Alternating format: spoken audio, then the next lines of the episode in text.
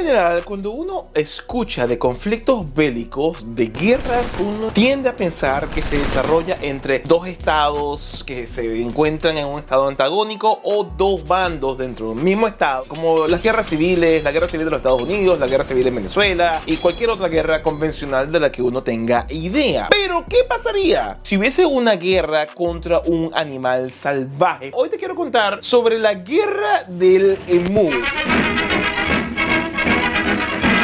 participación bélica que tuvo Australia a principios del siglo pasado en el cual se enfrentó a aves salvajes por una razón bastante interesante y que tuvo un resultado por más no esperado. Déjame contarte. Mira, corría el año de 1929, la Primera Guerra Mundial obviamente había terminado y había una serie de personas de Reino Unido y de Australia que decidieron venirse a vivir a Western Australia en ese tiempo apoyados de que el gobierno en ese entonces le estaba ofreciendo, vas a vivir a Western Australia y te vas al campo, te vamos a dar dinero para que obviamente puedas ah, tener una buena vida. Y más tomando en consideración que en ese año es el de la Gran Depresión, que cayó la bolsa de valores y obviamente todo estaba por el suelo y la gente no tenía ni cómo vivir, ni cómo comer, ni cómo ganar dinero. Esta gente se va a vivir al, al monte. El gobierno les dice, mira, te vamos a dar subsidios para que plantes trigo, de manera tal que tengas una manera de sustentarte y hay una forma de comer. Pues bueno, genial, excelente, vamos a hacerlo. En el detalle que no habían tomado en consideración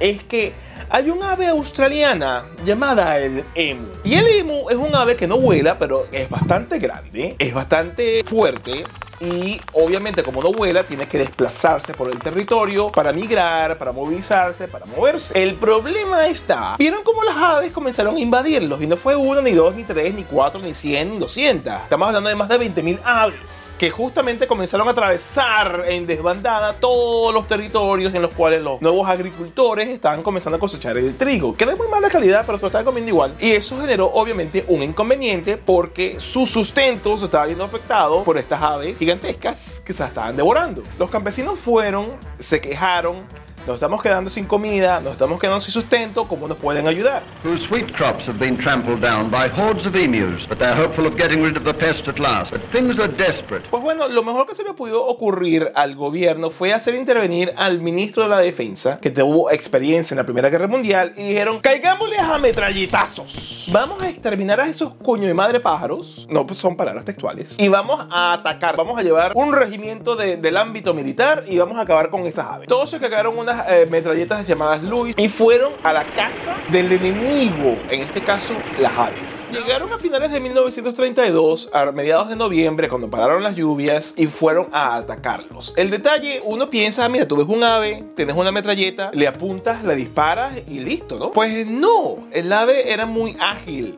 Estaban buscando como emboscarlos, como que acorralarlos y de repente tuvo un, grupo de 50 emus y de repente en lo que comienzan a disparar se de- te dispersan en desbandada y era muy difícil pegarles porque se movían muy rápido, zigzagueaban. Los que le estaban dando la metralleta gastaban aproximadamente unas 10 a 20 balas para darle un emu. Obviamente hubo bajas del lado de los emus porque los agentes beligerantes estaba el gobierno australiano y los emus. No hubo bajas en el gobierno australiano, sí hubo bajas de parte de los emus, pero no al grado que ellos estaban esperando. Según estadísticas, asesinaron directamente a unos casi mil emus en este operativo militar y hubo otras 2.500 aves que fueron abatidas por sus heridas. O sea, les daban en las piernas, en el torso, en el cuello. No caían muertas en el campo de batalla, sino que más bien morían eventualmente debido a las heridas y las infecciones por las balas. El detalle es que el costo de la munición estaba en una proporción de que por cada 100 aves abatidas eran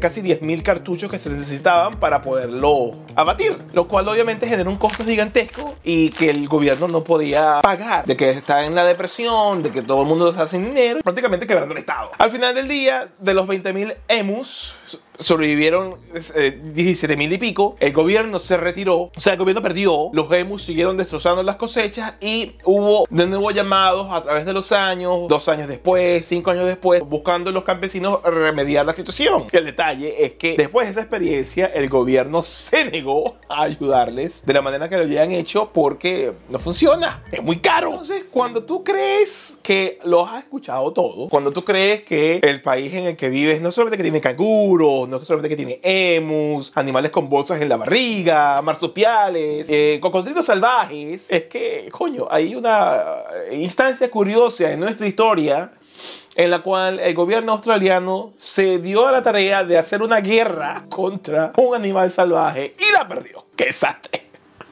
Así que nada, si quieres eh, ver más curiosidades de Australia, te invito a ver este video en el cual te comento por qué Australia está tan vacía. Vayan a verlo. Sin más, esté muy bien y como siempre, sigan australiando.